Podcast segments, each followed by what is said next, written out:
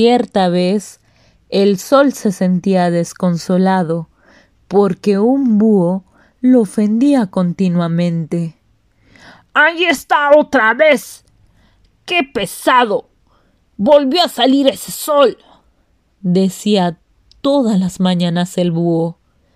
Por culpa suya, mi amiga la noche tiene que retirarse. Un día, el atrevido búho se dirigió al sol recriminándole.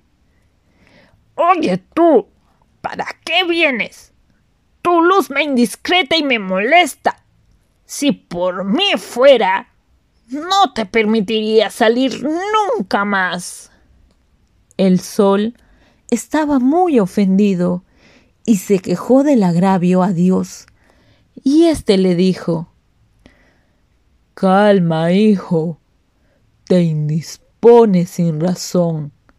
¿Acaso no has notado que hay animales que adoran tu luz? Y las mismas plantas te buscan para que le calientes y le des vida.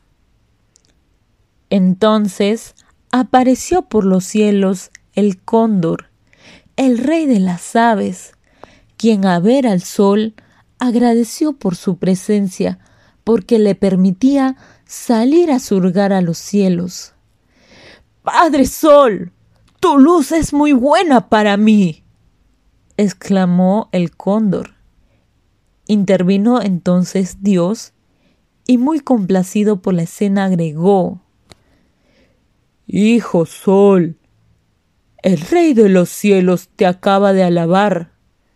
¿Qué cosa es más importante para ti?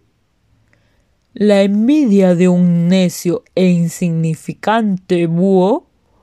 ¿O la admiración que te brinda el noble cóndor? El sol, aliviado de su pesar, comprendió las palabras de Dios. Tiene razón. Si un cóndor me honra, no me interesa que mil búhos me agravien. Entonces el sol brilló con más fuerza, iluminando hasta el último rincón de la tierra. Nunca más volvería a deprimirse ante la crítica de los envidiosos e ignorantes. Vale más un elogio del virtuoso que mil insultos envidiosos.